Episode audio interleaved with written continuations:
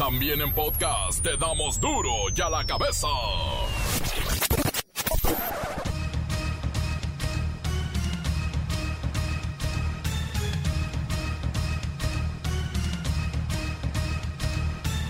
Miércoles 13 de mayo del 2020, yo soy Miguel Ángel Fernández y esto es duro y a la cabeza, sin censura.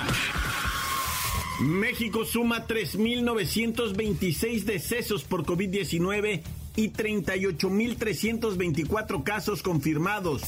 Nuestras cifras nacionales, 38.324 los casos confirmados, recordando que estos son los casos acumulados desde el 27 de febrero que se confirmó el primer caso. Sin embargo, son, es solo la cuarta parte de estos, 8.817, los que iniciaron con signos y síntomas de enfermedad en los últimos 14 eh, días son 3.926 las defunciones que hasta el momento se han confirmado con pruebas de laboratorio positivas a SARS-CoV-2, pero también vean que los que han salido negativos a la prueba ya son más de 80.000, casi 81.000 personas que también han sido estudiadas de este grupo total de 142.204 personas que han sido estudiadas para la enfermedad. En la siguiente diapositiva vemos la distribución de esa carga acumulada en el territorio nacional, 29.9 la incidencia para el país. A partir del primero de junio llega la nueva normalidad y a través de un semáforo semanal se permitirá a ciertas actividades económicas, educativas y sociales regresar a todos los niveles, dependiendo, claro, de cómo estén los contagios en cada región. El plan de la nueva normalidad tiene tres etapas. Una que inicia el 18 de mayo, la segunda que es una etapa de preparación y la tercera que es justamente el primero de junio cuando termina la jornada eh, nacional de sana distancia. Las tres etapas que, les mencionaba. Es una, etapa de, de, reapertura de los municipios que hemos llamado los municipios de la esperanza. Aquellos municipios que no tienen contagio y que no tienen eh, vecindad con municipios con contagio. La segunda etapa que iniciará del 18 al 31 de mayo. Esta etapa es igualmente importante ¿Por qué? Porque es una etapa donde nos vamos a preparar los trabajadores, las empresas, las familias para reiniciar. Las empresas tendrán que hacer protocolos, nosotros tendremos que saber exactamente qué hacer en cada momento de la nueva normalidad. Y la tercera etapa, que arranca el primero de junio con un sistema de semáforo por regiones los, eh, para quienes conocen el sistema de colores con el que opera el no circula en la Ciudad de México, piensen un poco en eso y lo vamos a ir presentando acá. En un estudio, la gente desaprobó la respuesta de empresarios durante esta pandemia por COVID-19. No están contentos con el comportamiento de los señores del dinero ante esta grave situación. El expresidente Vicente Fox se declara en situación precaria. Dice que él no robó y vive al día. Bueno, como 100 millones de mexicanos vivimos. La jefa Fabiana, titular de enfermería en el IMSS, da positivo a COVID-19. Fue quien nos dio un sentido mensaje para que pararan los ataques al personal de salud. Fuerza para todas las enfermeras y la jefa Fabiana. En este caso duele Duele hablar de esto. Duele hablar de lo que le pasa a tu gente. Duele hablar de los trabajadores de la salud, que también somos personas, que también tenemos familia y que hoy estamos dejando muchas cosas. Estamos dejando nuestras casas, nuestra familia, Estamos dejando nuestra vida en las unidades hospitalarias. Y esto no es gratuito. Esto lo decidimos. porque todos los días decidimos ser lo que somos. Y no solo hablo por las enfermeras y los enfermeros, hablo por todo el personal de salud, por todo aquel que porta un uniforme y que está convencido de que la atención a la salud es lo mejor, porque da de sí, de su profesionalismo, de su ética, de su entrega, de su amor a la profesión, de su amor a la humanidad. Una maestra deja abierto su micrófono durante una clase en línea e insulta a sus alumnos. Les dijo de todo.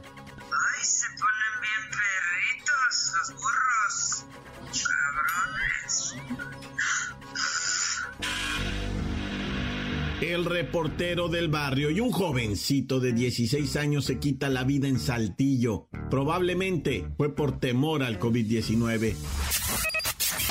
Comencemos con la sagrada misión de informarle, porque aquí no le explicamos las noticias con manzanas, no, aquí las explicamos con huevos. Llegó el momento de presentarte las noticias como nadie más lo sabe hacer. Los datos que otros ocultan, aquí los exponemos sin rodeos. Agudeza, ironía, sátira y el comentario mordaz. Solo en duro y a la cabeza. ¡Arrancamos!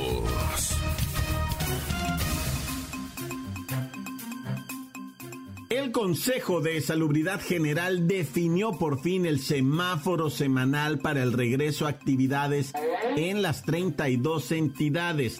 Serán tres etapas para el levantamiento de las medidas de contención frente al COVID-19. Pero mire, vamos con Luis Ciro Gómez Leiva y estos cuatro acuerdos que generaron las tres etapas. Yo sé, es complicado, pero bueno. ¿Qué es esto de los cuatro acuerdos? ¿Qué los cuatro acuerdos no es un libro de superación personal? Ay, la 4T. Luis Ciro Gómez Leiva. Miguel Ángel, amigos de Duro y a la Cabeza, según el Consejo de Salubridad General, a partir del próximo 1 de junio, a través de un semáforo semanal, se permitirán ciertas actividades económicas, educativas y sociales con niveles de intensidad específicos en cada uno de los estados. Será la Secretaría de Salud la encargada de realizar esta definición y darla a conocer a través de diferentes medios y sobre todo de los gobernadores de la entidad correspondiente. La idea principal es liberar restricciones para actividades escolares y laborales en municipios sin contagio, bajo la consigna de que sus municipios colindantes también estén libres de contagio. Además, las autoridades determinaron que se deben incorporar a la lista de actividades esenciales la construcción, la minería y la fabricación de equipo de transporte. Ya por último, todas las empresas y establecimientos aplicarán medidas sanitarias de manera obligatoria en su entorno laboral, las cuales serán emitidas por la propia Secretaría de Salud. Así que es muy importante que estén pendientes de cuáles serán esas medidas, pues de lo contrario, ninguna empresa que incumpla podrá abrir sus puertas. Hasta aquí mi reporte y estén pendientes de cuáles serán los municipios que regresan a la nueva normalidad. Para Dura la Cabeza informó Luis Ciro Gómez Leiva. Gracias, Luis Ciro Gómez Leiva. Vamos a ver cómo está lo del semáforo y las fechas de las etapas. Recuerde, esta es una estrategia. Brinda seguramente para todos claridad, seguridad y certidumbre. Sobre todo para los trabajadores, las empresas y los gobiernos estatales y municipales. Mucha atención, porque a partir de mañana, del 14 de mayo al 17 de mayo, se implementan los cercos sanitarios en 269 municipios de 15 estados. Los llaman los municipios de la esperanza. Y estos municipios de la esperanza entran a partir del 18 de mayo, próximo lunes, en escuelas, en espacios públicos, en los trabajos y aplican todas las medidas de salud pública y de trabajo. Ya lo sabes, sana distancia, lavarse las manos, utilizar cubrebocas, etc. Esa será nuestra primera etapa. Etapa 2, mucha atención. Y aquí es donde se junta etapa 1 con etapa 2 porque entra del 18 al 31 de mayo, preparación para la reapertura, construcción, minería, fabricación de equipo de transportes y también actividades esenciales. Aquí tendremos que estar muy atentos para saber qué regiones son las que entran en esta etapa 2 y finalmente el primero de junio, la etapa 3. Sistema de semáforo por regiones. Esto para la reapertura de actividades sociales, educativas y económicas. Este semáforo constará de cuatro colorcitos. El verde será cotidiano, el amarillo el intermedio, el naranja será alto y el rojo, el rojo será de máxima alerta sanitaria.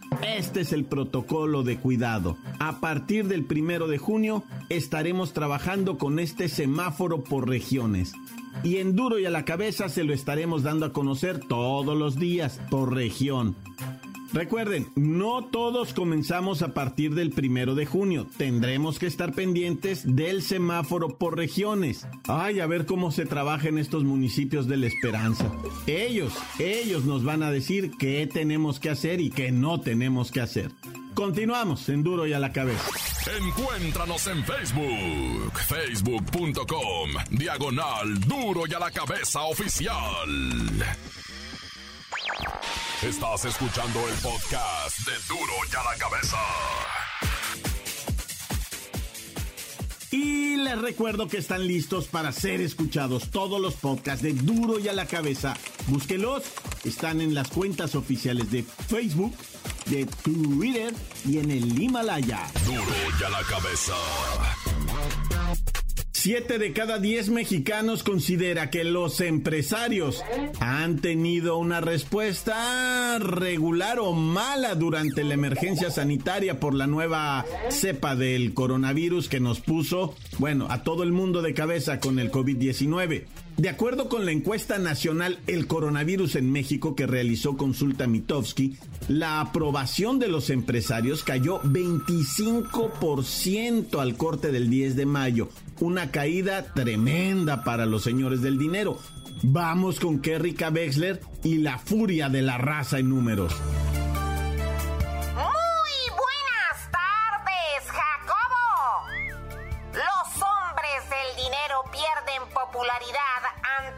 Sociedad mexicana.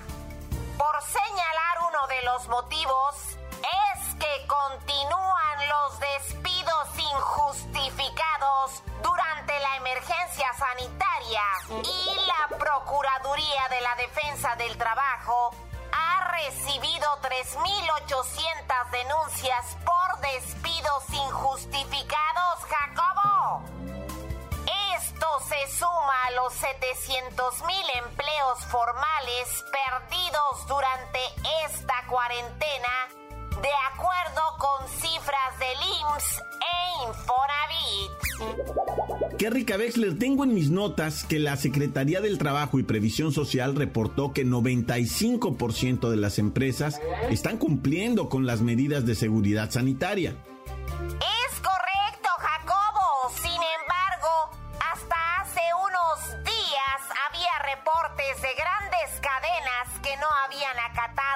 Medidas sanitarias. En Tijuana reportan que empleados de maquiladoras son obligados a trabajar con amenazas de despido si no se presentan.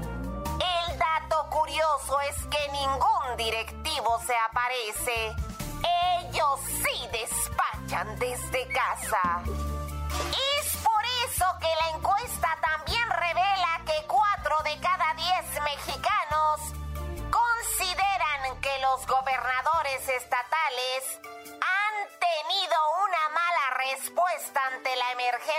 actual.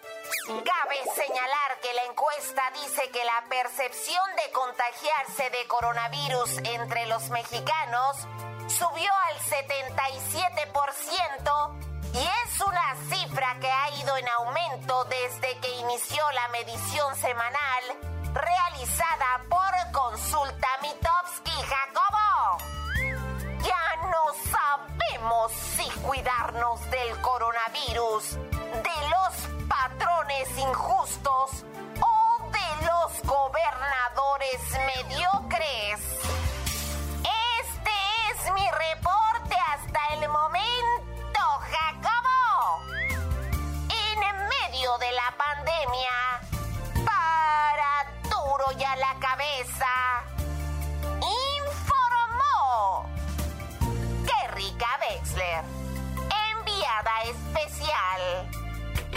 Gracias, Kerry Wexler. Gracias. Miren, el desempeño del personal médico y la labor del subsecretario López Gatel tienen una aprobación del 60% de los entrevistados, 56 eh, y 58% de los entrevistados. Digo, es un 60%. Esto quiere decir que tienen una calificación aprobatoria, pero suficiente, ¿eh? No les ha ido bien del todo. Duro la cabeza. Antes del corte comercial, escuchemos sus mensajes, envíelos al WhatsApp 664 485 1538. Good morning por la mañana. Muy buenos días a todos de Duro la Cabeza. Les traigo una buena y una nueva. Aquí en Jalapa, Veracruz, hay un centro comercial Plaza Cristal Chedraui. En este lugar te cobran 12 pesos de estacionamiento, más las horas que se vayan incrementando, se van incrementando tu cuenta. Aquí trabajaban entre más o menos entre 50 y 60 empleados en el área de estacionamiento. En esta área ya corrieron a más de 40.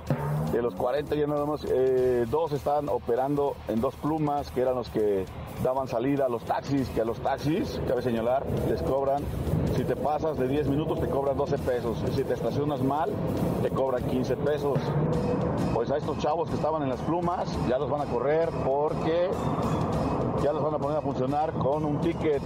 Este ticket tiene que pasar a un módulo, los taxistas tienen que pagar un peso cada vez que entran y cada vez que salen, o sea, dos pesos, o sea, por pasaje tienen que pagar y para poder salir, más incrementando los 12 pesos y más los 15 pesos por si te multan, échale. Esto pasa aquí en Jalapa, Veracruz. Me imagino que han de querer comprar un caballo nuevo los dueños del Chedraui. Ya ven que tienen sus caballos. Oh, ¿Qué pasó ahí, señor Cuitlagua, gobernador? Y andan desmintiendo que no es cierto, pero aquí tengo las pruebas, se las mando a duro y la cabeza que sí es cierto. Good morning por la mañana. Encuéntranos en Facebook, facebook.com, diagonal duro y a la cabeza oficial. Esto es el podcast de duro y a la cabeza. Duro y a la cabeza. Vamos ahora a la nota roja con el experto, el reportero del barrio. Montes, montes, alicantes, pintos, pájaros, cantantes, cantantes, cantantes, cantantes, gobernantes. Oye, primero, ahí se me salió así como un, oye, así como de muy, muy pajarito madrugador, ¿verdad? Oye, fíjate que un morrillo de, pues yo le digo morrillo, ¿verdad? Porque se comportaba así, ya tenía 22 años pero todavía traía los Converse esos rojos, ya, con calcetines ah. de hojas de marihuana. Era como muy inmaduro este muchacho, con todo respeto, ¿va? porque falleció. Resulta ser que allá en Morelos, en Cuernavaca, este muchachito, pues reventó con su novia. La novia ya no lo quiso. Veto a saber por qué, si por inmaduro, por impulsivo. Veto a saber por qué, pero la novia ya no lo quiso, ¿verdad? Entonces él fue a reclamarle a la mera casa de la novia, a tocarle la puerta. La novia abre, él empieza a hablar fuerte, sale el papá, sale la mamá, le dice, no, ya muchacho, ya retírate, aquí no puedes venir a gritar que está loco, qué cosa va. Y el muchacho le contesta feo al que era el suegro, pues. Y el suegro le dice, mira, no me hagas darte unos bofetones, por favor, entiende. Y la mamá presta, ¿verdad? Dijo, no, yo pa' pronto marco al 911, quien quita y me hacen caso, nunca hacen caso, pero esta vez a lo mejor me hacen caso, la mamá rápido. Y el muchacho le seguía gritando a través del papá porque la chica estaba atrás, ¿verdad? Y él le gritaba, y tú me dejaste, y yo te desfloré, le dijo el muchacho, así usó esa palabra, güey, o sea... El muchacho loco, ¿eh? Lamentablemente, pues sí era impulsivo bastante, ¿va? Porque se empezaron a oír las sirenas. Que ahí venía la policía y el señor le dijo, mira, ahí viene la policía, vienen por ti, tienes tiempo de irte. Ah, si quieren que me vaya, ahorita me voy, ¿cómo no?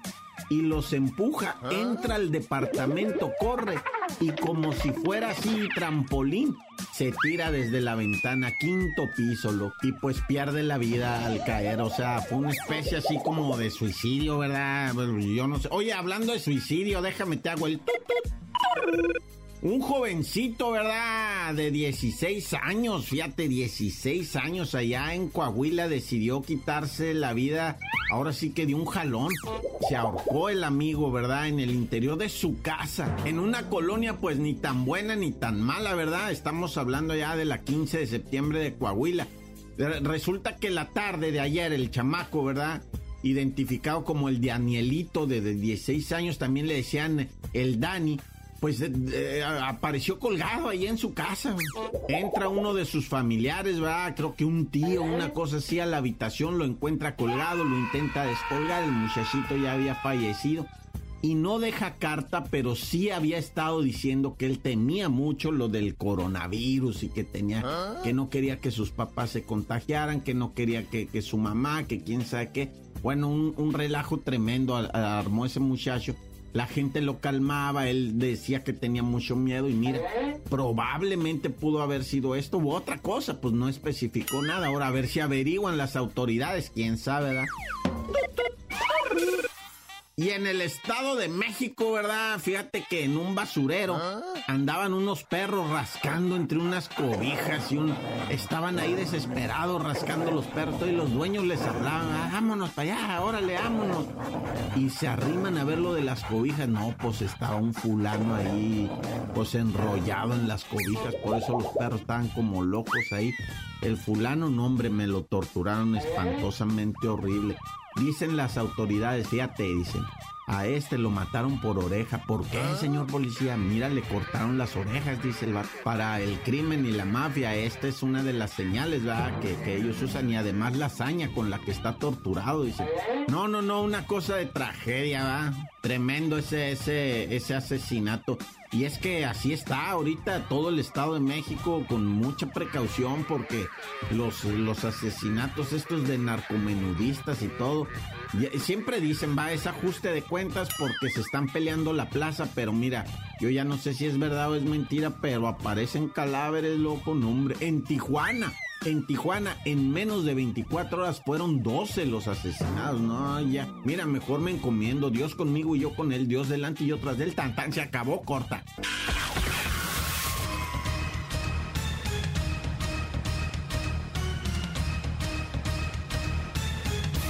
Por ahora, bueno, hemos terminado. Espero que haya quedado muy claro lo del semáforo porque de ahí va a depender mucho nuestra vida. No me queda más que recordarles que en Duro y a la cabeza no le explicamos las noticias con manzanas, no, aquí las explicamos con...